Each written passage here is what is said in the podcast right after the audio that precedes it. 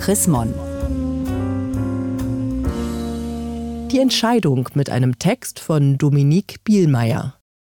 Talent und eine Hose, die schlecht sitzt. Theodor Fontane begann erst spät mit dem Schreiben seiner berühmten Romane. Über einem Werk brach er zusammen. So lächerlich es klingen mag, ich darf vielleicht leider von mir sagen, ich fange erst an. Das schrieb Theodor Fontane im August 1879 an seinen Verleger. Wie im Rausch schrieb er von da an fast jährlich ein Buch. Graf Pitöfi erscheint 1884. Es folgen Unterm Birnbaum, Cecile, Irrungen, Wirrungen, Stine, Quitt, Unwiederbringlich, Frau Jenny Treibel. Selbst als sein ältester Sohn George 1887 mit 36 Jahren an einem Blinddarmdurchbruch starb, arbeitete Fontane weiter. Doch im Frühjahr 1892 mit 72 erkrankte Fontane schwer. Nervenzusammenbruch. Seine Frau Emilie schrieb an den Sohn Friedrich, wir erwarten den Arzt, der immer dringender von Nervenheilanstalt spricht. Fontane war da mitten in der Arbeit an Effi Briest. Das Schreiben war ihm nie leicht gefallen. In einem Brief an seine Frau erklärt er, er sei keine große, keine reiche Dichternatur. Es drippelt nur so.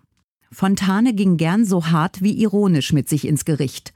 Ohne Vermögen, ohne Familienanhang, ohne Schulung und Wissen, ohne robuste Gesundheit sei er ins Leben getreten, schrieb er einmal, mit nichts ausgerüstet als einem poetischen Talent und einer schlecht sitzenden Hose. Tatsächlich hatte der Nachfahre von geflohenen Hugenotten, der seinen Nachnamen zeitlebens französisch mit stummem E am Ende ausspricht, nicht die besten Startbedingungen. Am 30. Dezember 1819 wurde er in Neuruppin als Sohn eines Apothekers geboren. Als er sechs war, musste sein Vater die Apotheke wegen Spielschulden verkaufen, erwarb aber später in Swinemünde eine neue. Fontanes Schulbildung blieb lückenhaft.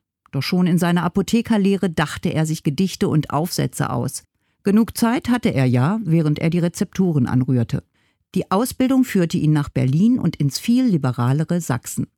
In Leipzig kam Fontane mit radikaldemokratischen Gedanken in Berührung, beteiligte sich 1848 sogar kurz an den Barrikadenkämpfen in Berlin. Mit dem Bild des Apothekers erster Klasse, der er ein Jahr zuvor geworden war, passt das nicht recht zusammen.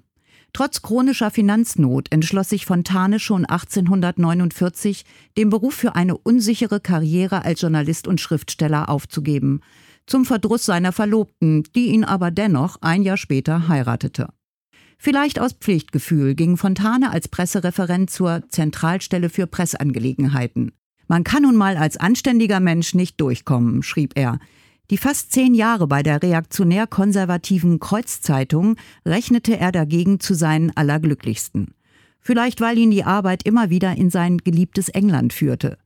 Zu dieser Zeit hatte er bereits Erfolg mit den Wanderungen durch die Mark Brandenburg.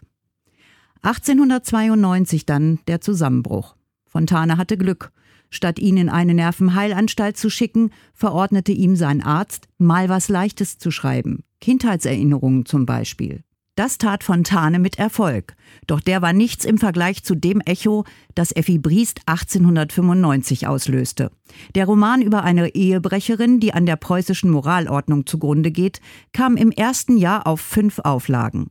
Fontanes letzter Roman, Der Stechlin, gilt heute als einer der wichtigsten des poetischen Realismus.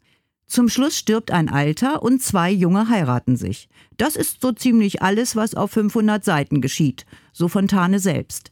Er starb am 20. September 1898 im Alter von 79 Jahren in Berlin, vier Tage nach der Verlobung seiner Tochter Mete.